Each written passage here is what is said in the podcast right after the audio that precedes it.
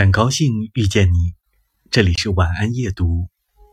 今天继续为您朗读一名自闭症儿童写的信，让我们一起都来帮助自闭症儿童。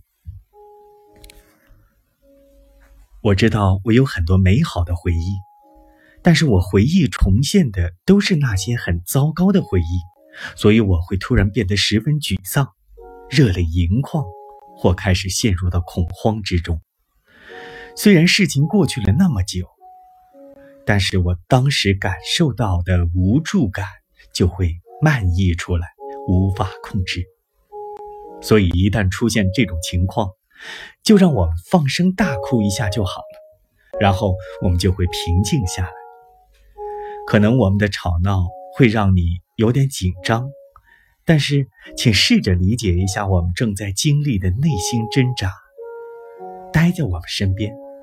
陪着我们。